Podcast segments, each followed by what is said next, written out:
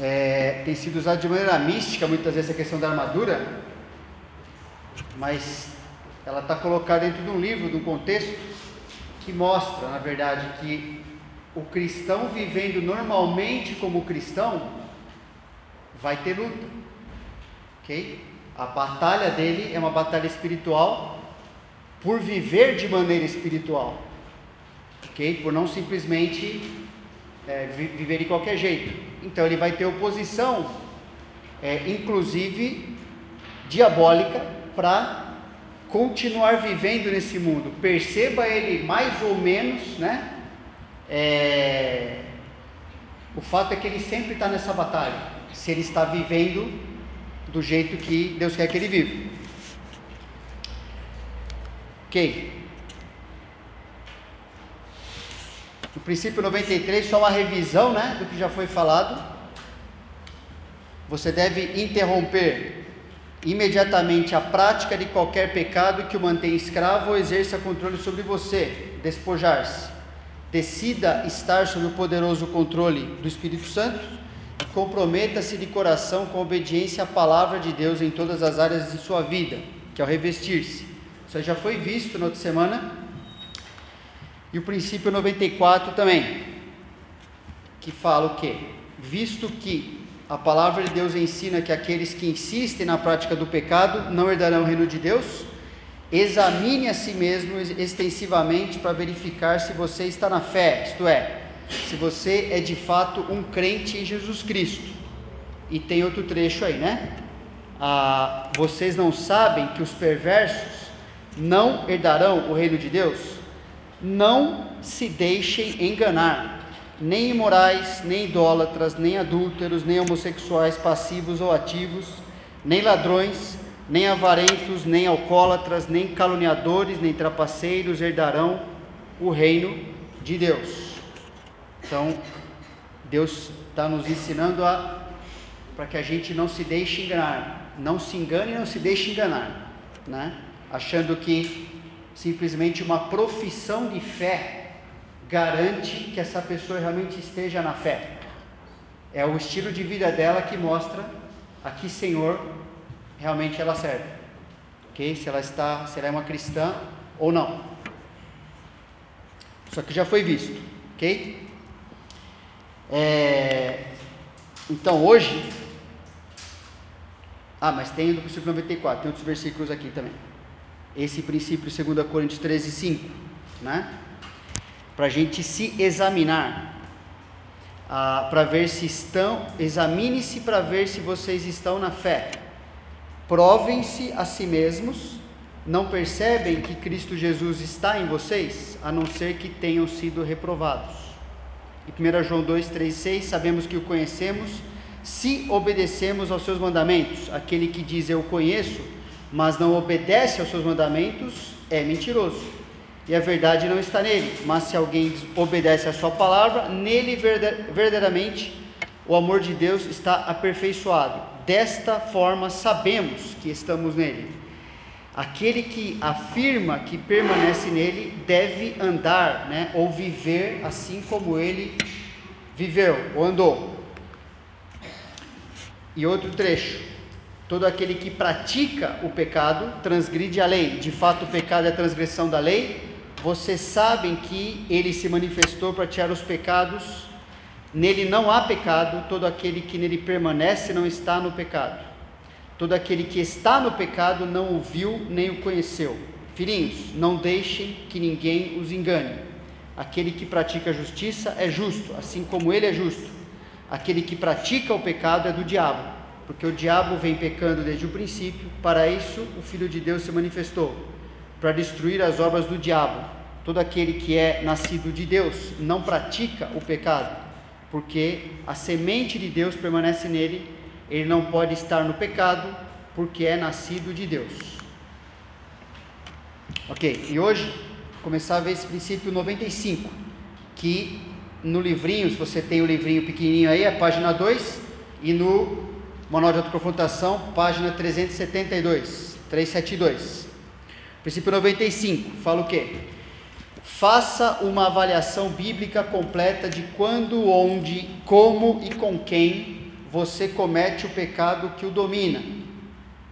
E prepare um plano bíblico para ser vencedor em todas essas situações, revestindo-se de toda a armadura de Deus.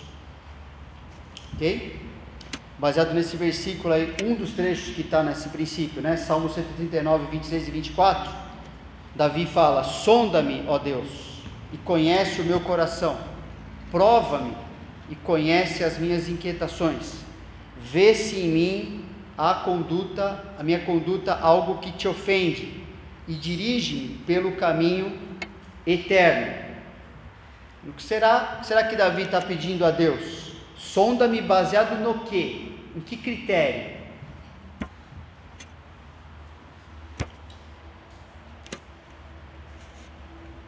Palavra de Deus, né? Aquilo que Deus instruía Davi e nota que como alguém que tem um, um cristão tem o desejo de ser o quê? Santo, ele quer ser puro, ele quer cada vez mais ser o que Deus planejou para ele. Então ele tem um desejo, ele está pedindo a Deus, já que Deus, Salmo 139, aquele salmo, né, que mostra que Deus nos conhece profundamente, conhece o que a gente gostaria que ele conhecesse, o que ele também não, o que a gente não gostaria. E ele sabe tudo, ele sonda a nossa vida, mas é interessante que a resposta do cristão não é fugir, é pedir para Deus sondar mesmo. Pedir para Deus avaliar a sua vida segundo o seu critério, seja a sua palavra, para que haja uma limpeza, para que haja um reconhecimento do que precisa ser acertado e de fato ser acertado. Ok? E aí nós temos dentro desse princípio, né? A, outro versículo que fala: não permitam, portanto, não permitam, ou seja, despojem-se, não permitam que o pecado continue dominando os seus corpos mortais, fazendo que vocês obedeçam aos seus desejos. Não ofereçam os membros dos seus corpos ao pecado como instrumentos de, de injustiça. Antes, ofereçam-se a Deus como quem voltou da morte para a vida. E ofereçam, aqui, revestir, os membros dos seus corpos a Ele, como instrumentos de justiça. Né? Ou seja, não continue fazendo o que a gente fazia antes de conhecer Senhor Jesus, mas agora viva de maneira coerente ao fato de você conhecer Jesus, você ser cristão. Nota que tem um plano bíblico aí envolvido, né? Despojar, que é retirar, desapossar de qualquer prática pecaminosa e revestir, viver uma nova prática de justiça, naquele padrão que Deus preparou para que todo ser humano pudesse viver, mas que só em Cristo nós somos capazes de viver. OK? Para que tanto você vença o pecado que pode estar dominando, quanto que você evite qualquer pecado o domínio. E aí a gente chega na questão do plano, nessa questão mais propriamente dita da armadura, né? Que Efésios 6, 10, 18 diz: Finalmente, fortaleçam-se no Senhor e no seu forte poder, vistam toda a armadura de Deus para poderem ficar firmes contra as ciladas do diabo. Pois a nossa luta não é contra pessoas, mas contra os poderes e autoridades, contra os dominadores deste mundo de trevas, contra as forças espirituais do mal nas regiões celestiais. Por isso, vistam toda a armadura de Deus, para que possam resistir no dia mal e permanecer inabaláveis, depois de terem feito tudo Assim, mantenham-se firmes, cingindo-se com o cinto da verdade, vestindo a coraça da justiça, tendo os pés calçados com a prontidão do evangelho da paz. Além disso, usem o escudo da fé, com o qual vocês poderão apagar todas as setas inflamadas do maligno. Usem o capacete da salvação e a espada do Espírito, que é a palavra de Deus. Orem no Espírito em todas as ocasiões com toda oração e súplica, tendo isso em mente. Estejam atentos e perseverem na oração por todos os santos. Então ele está destacando aqui a questão de ser fortalecido no Senhor e no seu forte poder, né? Ah, e o plano nesse material é olhar peça por peça, olhar cada parte dessa armadura, como é que Deus preparou esse recurso para que a gente pudesse viver nesse mundo sem, é, assim, evitando cair no pecado ou nos livrando de algo que esteja nos, pecado esteja nos escravizando, certo? Então nessa na apostilinha pequena, página 4 aí, como crente, né, obediente, você deve ficar, na, ficar firme na força do Senhor né? Por isso que está falando, fortalece no Senhor. Ser sóbrio de espírito e manter-se vigilante para resistir às ciladas do diabo. Você não pode contar, porém, com a sua força e a sua suficiência dos seus recursos para vencer a astúcia e as tentações de Satanás nas diferentes áreas da caminhada cristã. Você deve se revestir de toda a armadura de Deus para ser mais que vencedor na batalha espiritual contínua contra todas as forças do mal. E lembra, de novo, aquele contexto, né? esse trecho começa com finalmente, porque Paulo tinha dado uma série de instruções no capítulo 5 é, sobre todo tipo de relacionamento possível. Né? Ele fala, nós, em relação à obediência direta a Deus, nossa, nossa, nossa devoção a Deus, pois ele trata do relacionamento de cristãos com cristãos dentro da sua igreja, pois ele trata do relacionamento para você é, se manter fiel, né, ou não, não viver no pecado, em relação ao relacionamento é, marido e mulher, depois pais e filhos, depois o relacionamento é, no seu emprego, na sociedade, e de, ele, aí ele conclui a carta falando, finalmente, então por quê? Porque em cada área dessas aí, que a gente necessita crescimento, necessita continuar obedecendo a Deus, você vai ter uma forte resistência para fazer isso. Por isso a armadura, né? Não é algo separado desse contexto. Não é algo que a pessoa Aí fala assim, não sei o que eu estou fazendo, deixa eu pegar a armadura de Deus aqui, agora eu vou, né? Homem de ferro, tá, tá, tá, que negócio assim, agora. Não, aquilo tem um contexto de ser utilizado para vivermos nas diversas esferas da nossa vida, diversos papéis que a gente tem enquanto a gente está aqui nesse mundo, ok? Quando estiver na glória, não vai ser mais necessário, porque você não vai precisar lutar contra o pecado, nem contra Satanás, nada disso, nem contra a sua, sua carne. Ok? Bom, então, os propósitos da armadura de Deus. Letra A: revestir-se de toda a armadura de Deus prepara-o para resistir às ciladas do diabo. Isso é um propósito. Efésios 6, 11 fala: vistam toda a armadura de Deus para poderem ficar firmes contra as ciladas do diabo. Então, não fazer isso é ficar vulnerável às ciladas do diabo. Vistam aqui está no imperativo, é uma ordem, né? Que significa use a armadura completa o tempo todo, ok?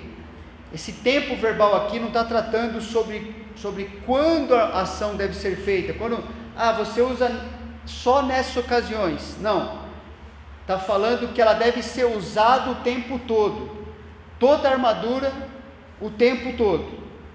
Ela deve ser utilizada como o ar que a gente respira, né? Mas tem uma diferença. Respirar é algo que você não precisa pensar muito para fazer, né?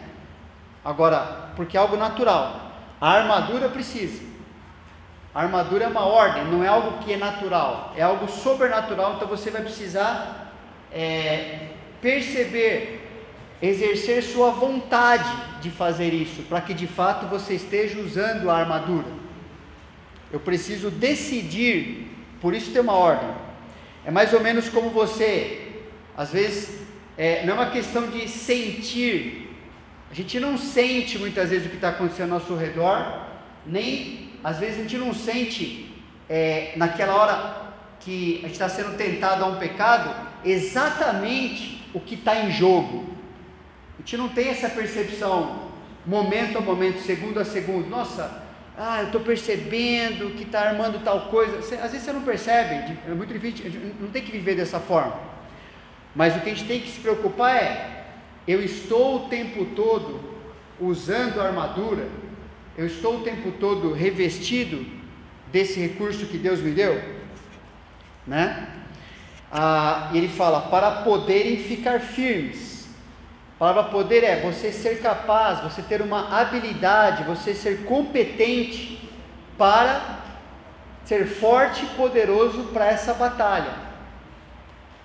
Ficar firme, esse, esse termo significa fazer você ficar em pé, Ser mantido íntegro, íntegro, escapar em segurança no meio da batalha.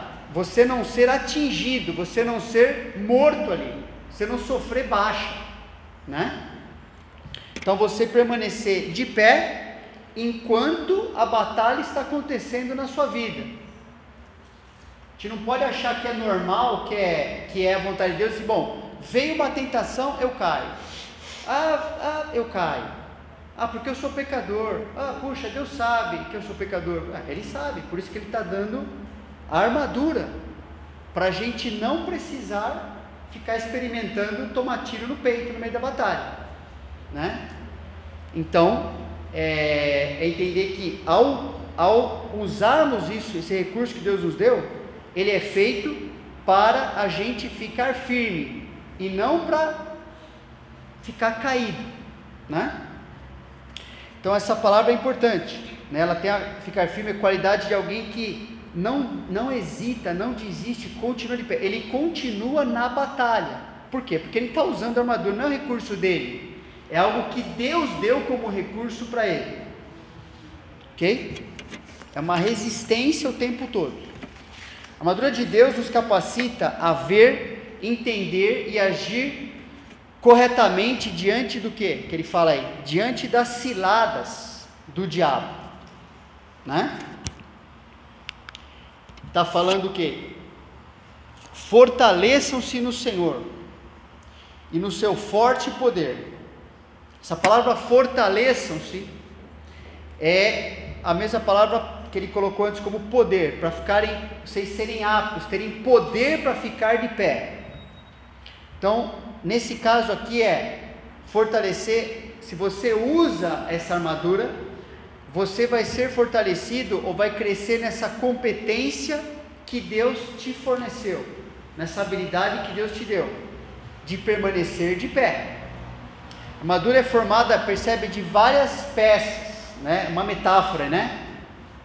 Para mostrar que diversas ações, ela, ela dá conta de todas as áreas da nossa vida, né? Da área do pensamento, da área das nossas ações, dos nossos sentimentos, de quando a gente está é, lutando com dúvida, enfim, ela é um recurso completo, ok? E essas ações garantem que a gente vai ser competente para guerrear contra o próprio diabo. Apesar de você não, né, não é filminho, né? A gente não está vendo, né? Olha, está vindo em minha direção, não é nada disso mas você já tem certeza que ele está fazendo isso. E ao viver dessa forma protegida por Deus, usando o recurso que ele te deu, você sabe que está vencendo a batalha, inclusive contra o próprio Satanás. Satanás tenta frustrar a realização do que Deus quer para a sua vida, né? Todos aqueles mandamentos, aqueles princípios lá que mostram em Efésios e outros lugares também, você já princípios para a nossa vida cristã. O que o diabo quer fazer é que a gente não viva da forma que Deus preparou para nós, que a gente não acredite que essa é a forma de viver e que a gente não viva dessa forma que a gente sabe que é correta. Que a gente chegue ao ponto de achar que a vida cristã realmente é uma ilusão, que é uma é impossível viver daquele jeito. Não dá, não tem jeito. Que a gente tem uma vida, o objetivo dele é frustrar a nossa vida para que a gente tenha uma vida tão medíocre como cristão, que nossa vida não tenha diferença alguma da vida do não cristão. Que a gente não tenha testemunho lá fora, que as pessoas não vejam diferença alguma entre um filho de Deus e alguém que não é filho de Deus. É esse o objetivo do diabo. Ele quer frustrar. Se ele frustrar na sua vida, se ele frustrar na vida do outro cristão, se ele puder fazer com que você viva no pecado, sem se arrepender, sem reconhecer isso, sem fazer mudança, ele não precisa fazer mais nada. Essa batalha ele está ganhando. Porque você está vivendo nesse mundo, deixando de lutar, porque a luta do cristão é para vencer, não é para empatar, não é para perder. Então, se ele conseguir fazer isso, se ele conseguir frustrar através da gente permanecer no pecado, ele venceu. Pelo menos na vida de alguém, ok? A gente sabe que o plano de Deus é invencível. Deus vai vencer, ok? Mas a questão é: como é que eu vou chegar lá? Como é que eu vou viver aqui? E como é que eu vou chegar lá no final da batalha? Eu vou estar lutando? Ou eu vou estar estirado no chão? A armadura, então, ela mostra que a, o interesse do diabo, essa luta, é fazer com que a gente não viva do jeito que Deus planejou, ok? É, e ele faz isso o tempo todo, inclusive na sociedade que, por enquanto, no, na sociedade que, por enquanto, é, Deus permite que ele tenha um certo domínio é, sobre, sobre as pessoas ali, sobre as pessoas, as, os interesses. Mas aqui também destaca o quê? Que a gente se fortalece no Senhor e no seu forte poder. Tem duas palavras importantes aí. Essa palavra forte tem a ver com vigor, se referindo ao poder de Deus, enfatiza a grandeza desse poder.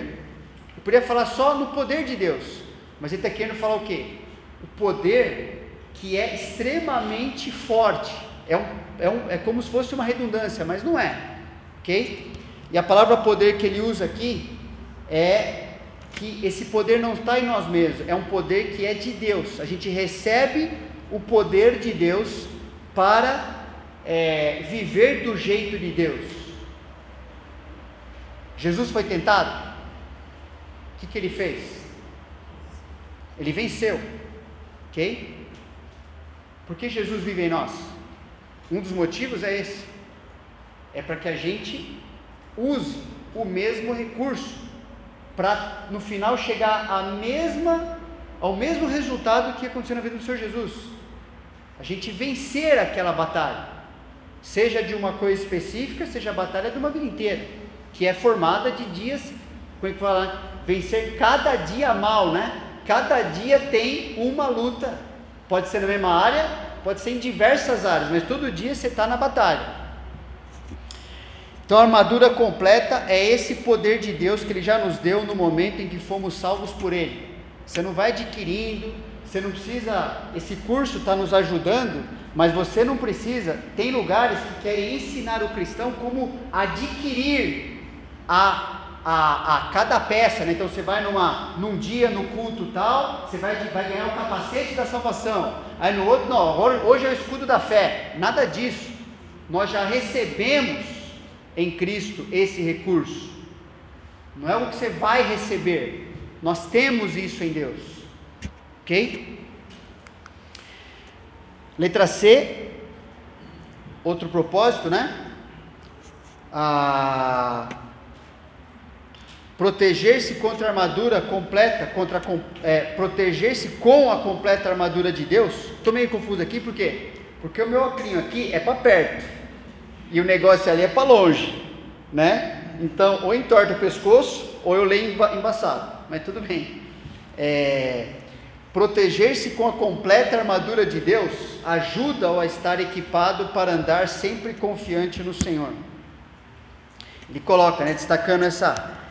Usar armadura faz com que é dessa forma que vocês se mantêm firmes. E essa palavra é uma ordem. Mantenham-se firmes. É uma palavra só, ok? Que é uma repetição do que falou antes. Para poderem ficar firmes. De novo, o mesmo termo.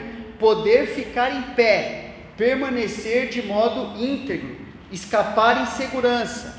Escapar tranquilo e firme, ok? Ficar ileso no meio da batalha. Não é cair, não é sair da batalha, não é perder, é manter a sua posição. Né? No exército a gente aprendia muito a fazer isso. Né? Não interessa como, não interessa de que jeito, você não pode retroceder. Você não pode perder a sua posição. Você chegou até aqui, então você mantém isso aqui e você vai avançar mais um pouco. Você vai avançar mais um pouco. Você vai conquistar território. Você vai derrotar o inimigo, né? Então, essa é a ideia. Uma coisa interessante, estava estudando outro dia para outro assunto. É, a gente pode até às vezes não achar, achar uma coisa, não gostar às vezes, mas, gente, a maioria das palavras no Novo Testamento que tem a ver com obediência são termos que vêm da vida militar. Por que será? Porque a gente não está num parque de diversão. É uma guerra. A gente não tem, às vezes, noção, né? Inclusive o cristianismo que a gente vive é, no momento atual é o cristianismo que preza muito o entretenimento, né? O prazer, a felicidade, uma proposta, né? De ah, a vida cristã é tão difícil, então precisa ter muito entretenimento. Não estou falando que a gente não precisa é, de prazer, de lazer, nada disso. Precisa, né? O problema é que às vezes é, certas coisas, certas práticas, certas é, a maneira de, de, de encarar a vida cristã é, dificulta a gente entender que nós estamos em guerra com esse mundo. Não é guerra as, contra as pessoas, ok? É guerra contra um sistema que usa as pessoas, né? Que quer nos puxar para dentro, que quer anular o nosso testemunho, porque é uma batalha. Nós podemos perder essa noção várias vezes na nossa caminhada cristã, mas pode ter certeza, o diabo não perde. Ele está sempre com essa noção de que ele precisa atropelar você que ele precisa avançar sobre a sua vida. Ele não está brincando. E Deus usa muitas palavras sobre obediência no Novo Testamento do ambiente militar, que não é um se você sentir vontade, se você sentir bem, se aquilo, se você concordar com isso, então você faz. Não é isso. Não interessa se você sente, se você faça. Luta, porque senão você vai perder. Eu também.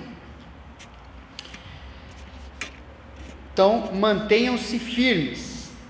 Qualidade de alguém que não hesita nem desiste, né? OK?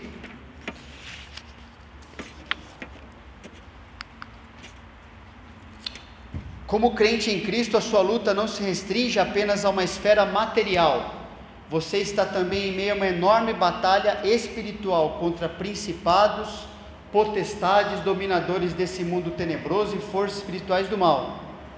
Muita coisa, né? Todo um sistema hierárquico que é contrário a nós, porque ele é contrário a Deus. Como Satanás sabe que não pode atingir Deus diretamente, ele vai tentar atingir aquelas pessoas que refletem a glória de Deus nesse mundo que ele fala, né, tenebroso, né, esse mundo de trevas.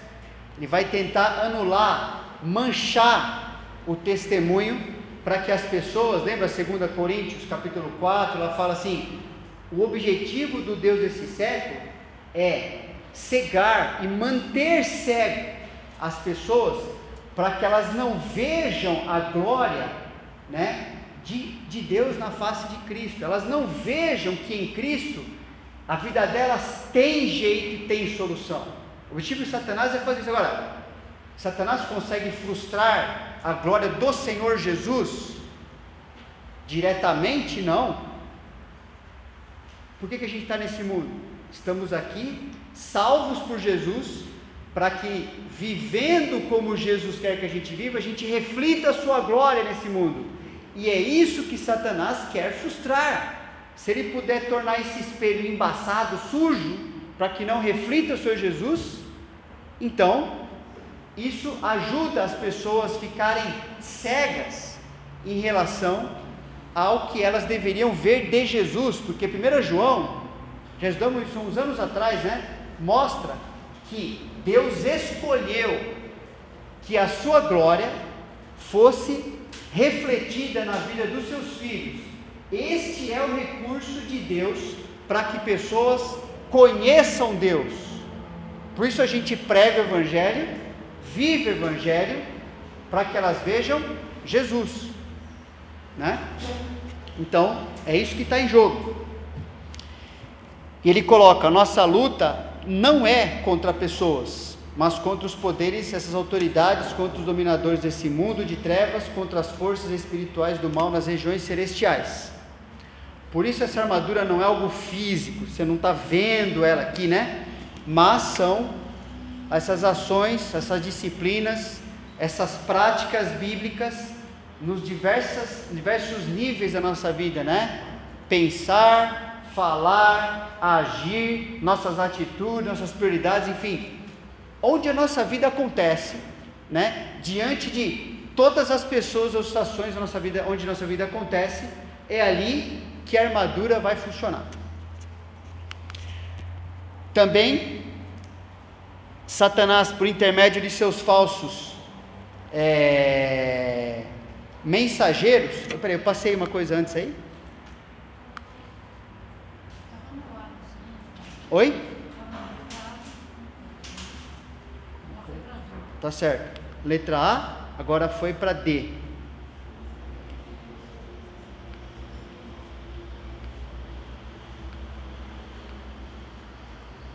Tá. É, na letra, acho que no teu material tem a letra B, né? O seu adversário, o diabo, vai induzi-lo a pecar para destruir a sua eficiência como crente em Cristo. Tem aí, não tem? 1 Tessalonicenses 3,5, versículo destacado, acho que não está aqui então. Por essa razão, Paulo fala, não suportando mais Paulo estava sabendo de uma luta que eles estavam tendo lá na igreja, procurando andar com, com Deus, né? então Paulo ficou preocupado, puxa, parece que aqueles irmãos ali estão precisando de ajuda, não suportando mais, enviei Timóteo para saber a respeito da fé que vocês têm, a fim de que o tentador não os seduzisse, tornando inútil o nosso esforço. Então Paulo estava preocupado que poderia acontecer daqueles irmãos novos, novos convertidos ali caírem numa certa tentação que estava sendo armada ali e aquele trabalho inicial, aquele discipulado inicial começasse a perder a sua eficiência na vida deles. E era uma igreja que Paulo elogiou como sendo uma igreja que estava, através do modelo que eles estavam vivendo, seguirem a Cristo, eles estavam sendo um bom testemunho em toda a região que eles viviam e além, inclusive, daquela região. Ah, então Paulo se preocupou com isso. O propósito de Satanás é atacar e inutilizar as ações que Jesus nos ordenou a realizar. Sempre se relaciona à nossa missão, ser discípulos, fazedor de discípulos. É só isso ou tudo isso que está em jogo, né? Se o diabo pode manter você satisfeito em viver para si mesmo, ele não vai te incomodar muito, pode ter certeza. Agora, se você está empenhado, se sua vida começa a ser discípulo que faz discípulo, você pode ter certeza que a tentação vai vir, para que você seja anulado naquilo que você está fazendo, porque é isso que interessa. Né? Viver para si mesmo, para o diabo, você pode dizer que você, ele não vai te incomodar, mas viver para Cristo ele vai te incomodar. Ah, vamos para a letra D. Letra C, não sei se tem, acho que não está na tua apostila também. Letra C, vamos para a letra D. Satanás, por intermédio de seus falsos mensageiros, procura induzi-lo ao erro continuamente. Né? Aí tem dois trechos bem conhecidos, fala o quê? Assim como no meio do povo surgiram falsos profetas, assim também haverá entre vós falsos mestres, os quais introduzirão dissimuladamente, ou seja, de uma maneira que você não vai perceber, uma maneira que é agradável, heresias destruidoras, até o ponto de renegarem o soberano Senhor que os resgatou, trazendo sobre si mesmos repentina destruição. E poucos, ainda bem, né? Poucos seguirão as suas práticas libertinas. Não é, né? Infelizmente. E muitos seguirão, ou seja, a maioria seguirá a sua prática libertina. E por causa deles será infamado, né, o caminho da verdade. Aquele caminho da verdade, ou seja, a vida cristã vai ser interpretada na sociedade como se fosse de má fama, como se fosse algo perverso, ruim, por causa não simplesmente das heresias que são ensinadas é, em nome do Senhor Jesus. Percebe o o texto está falando? Mas é pelo fato de que pessoas que pertencem à igreja do Senhor Jesus seguirem essas heresias a ponto das suas vidas serem caracterizadas por prática libertina.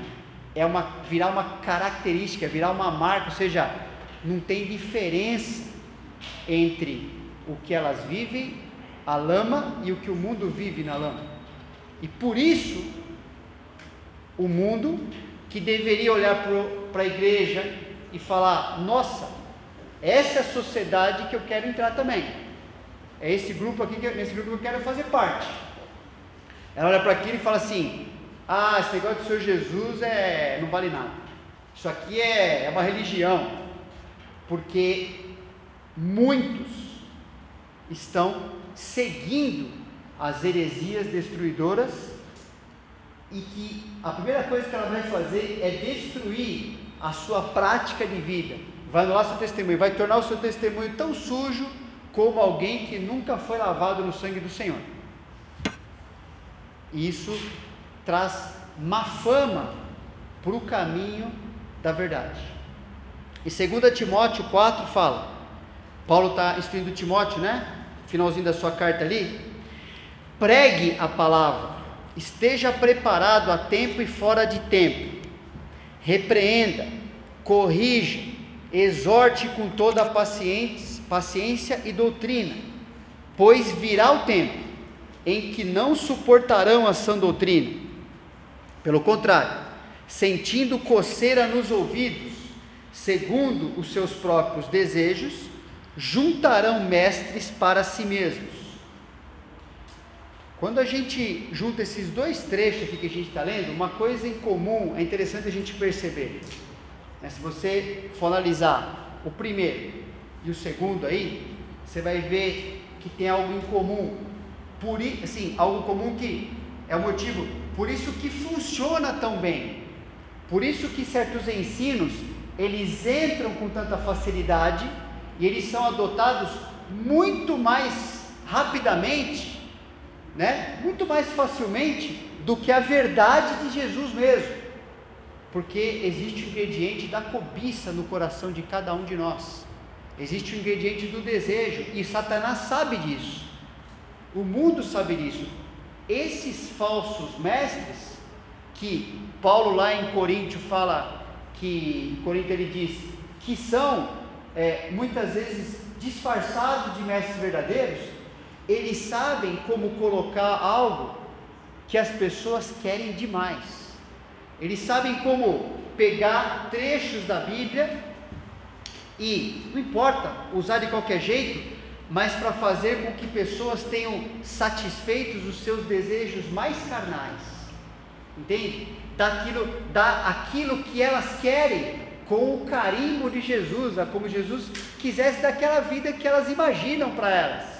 Uma vida sem sofrimento, uma vida com saúde perfeita, com o bolso cheio de dinheiro, né, para fazer, para viver do jeito que bem entende, para não se importar com nada a respeito do evangelho, de evangelismo, nada disso, para viver para si, para alimentar paixões e desejos, ok?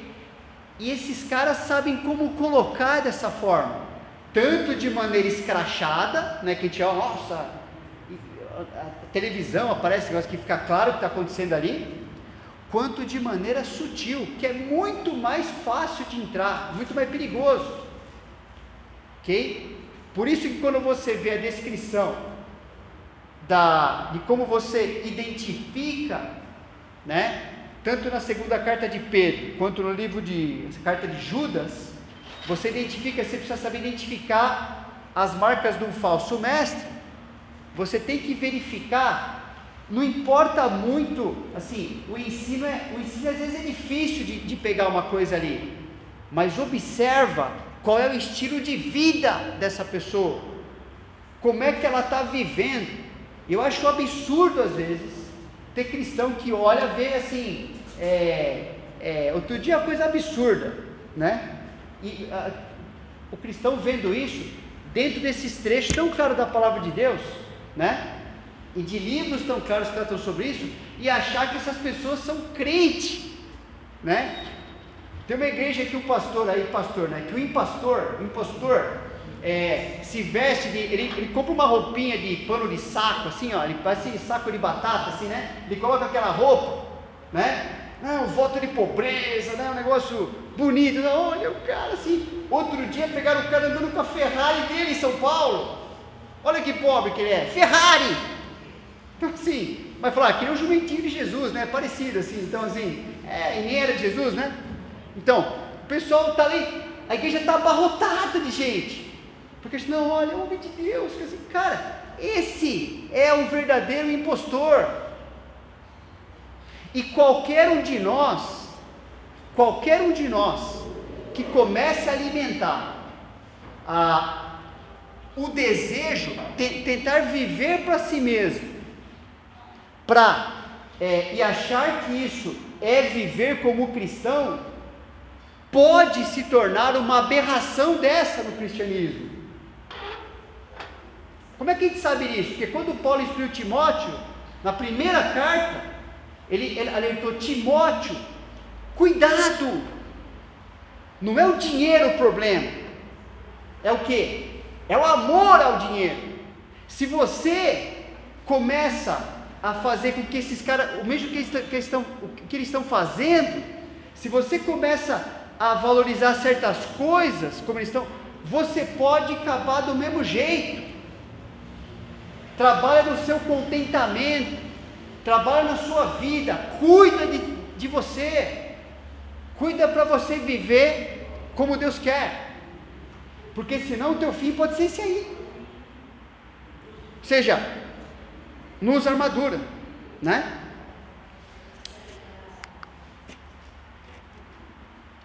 Ponto 3, sua segurança na batalha espiritual. É, como crente, né? você é uma nova criatura, é um tipo de revisão isso aí, né, que está no material, né? E possui uma posição segura em Cristo, né? Pela morte e ressurreição do Seu Jesus Cristo, você como crente pode ser mais que vencedor, pois não precisa mais ser escravo do pecado. Isso aqui, gente, esses, esses princípios são baseados em versículos por causa do tempo a gente não vai estar vendo aqui, né? já, alguns já já, já mostrou várias vezes. Mas os tempos verbais de vários versículos, pessoal, são tempos verbais que indicam que é uma certeza, é algo que nós já temos. Entendeu? São recursos que Deus nos deu. É que escolher oferecer a si mesmo, escolher viver de um jeito fora do que a Bíblia coloca, faz com que a gente não experimente esses recursos.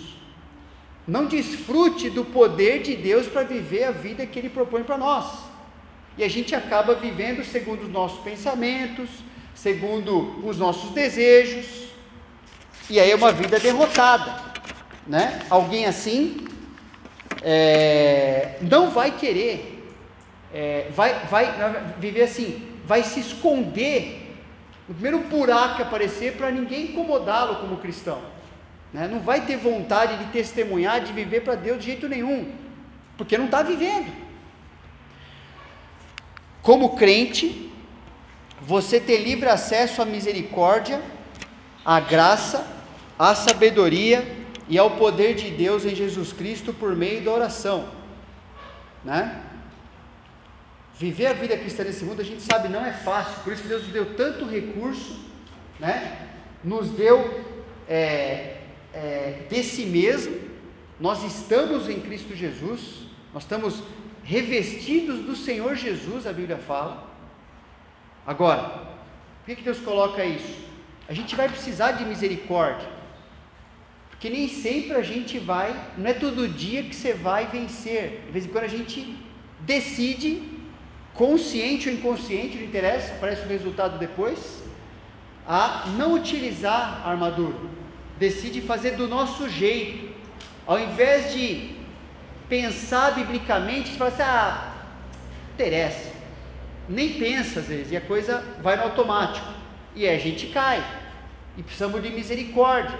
E Deus nos dá misericórdia. E nos dá graça. Deus faz a gente levantar de novo. Nos dá o poder novamente para continuarmos caminhando. A gente não sabe às vezes como agir numa situação. Né? E a gente precisa de sabedoria. Ontem na palestra da BB foi destacado isso aí, né? Quanto que precisou de sabedoria, às vezes, o que, que eu faço? E a Bíblia fala: peça a Deus, Ele dá. Peça, você já fez aquela, aquela besteira? Eu já fiz várias vezes, né? Você está ansioso, tá, e aí você toma a decisão, depois você lembra assim: por que, que eu não orei cinco minutos primeiro? Né? Parecia que eu não tinha tempo, mas é mentira isso. Entendeu? Às vezes a coisa quer vir de um jeito, e às vezes, pode ter certeza, o diabo está ajudando você a pensar na sua cabeça que é assim, ó, não, não, para por lá, não tem tempo para isso não. Vai, vai, você é homem, decide logo aí. E a gente toma uma decisão ruim. E letra D, como habitação do Espírito Santo, você está apto para discernir o certo e o errado e pode receber orientação divina. O Espírito Santo pode também guardá-lo de satisfazer os desejos da carne. Lembra aquela luta famosa, né? Se a gente se submete ao Espírito, te vence a carne. Se a gente não faz isso, a carne vence, pelo menos numa situação específica. Né? É, uma, é uma luta.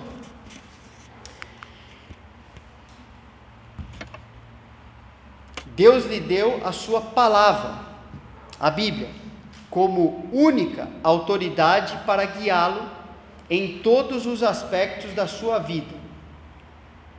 Ok?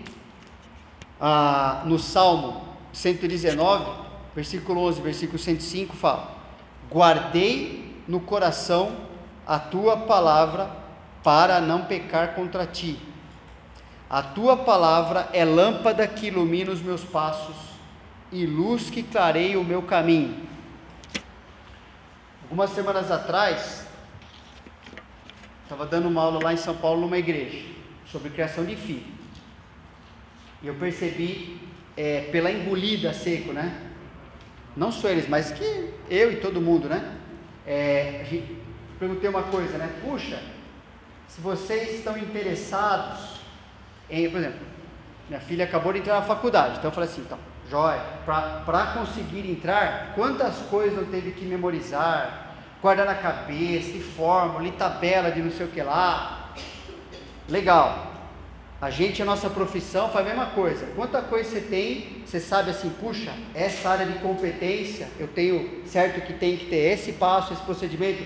São cursos e mais cursos, são é, é, um monte de coisa que a gente tem que ter gravado né? A nossa cabeça funciona assim, ela acumula um conhecimento sobre outro conhecimento, né? Algo que nos torna competentes para exercer a nossa função. Certo? Aí eu perguntei assim na aula, ó, com certeza você quer muito que teu filho vença na vida. Então você vai fazer ele estudar no melhor lugar que você puder, ok, tudo, tudo isso aí. Mas qual foi a última vez que você fez ele memorizar um versículo? Por quê? Porque um trecho como esse está nos ensinando que assim, ele pode ser uma pessoa que vai alcançar não sei que posição, o que ele vai fazer da vida dele ou ela vai fazer. Agora, será que a luta dele ou dela verdadeira vai parecer, mas será que é a luta estudantil ou profissional? Será que é a luta mais importante mesmo? O Ida fala, não é. Ele pode estar em qualquer lugar, em qualquer posição, fazendo qualquer coisa. Se ele não for sábio, se ela não for sábia suficiente para é, saber como viver como cristão, o que, que vai acontecer? Pode ter grande inteligência, né? Você conhece pessoas que têm muita inteligência e pouca sabedoria? O que, que acontece? Pessoas acabam destruindo a sua própria vida, né? Então, um trecho como esse nos motiva a entender que assim, ó, o Pedro vai falar mais sobre isso né, nas outras aulas, mas é um tipo de introdução, né? Guardar no coração.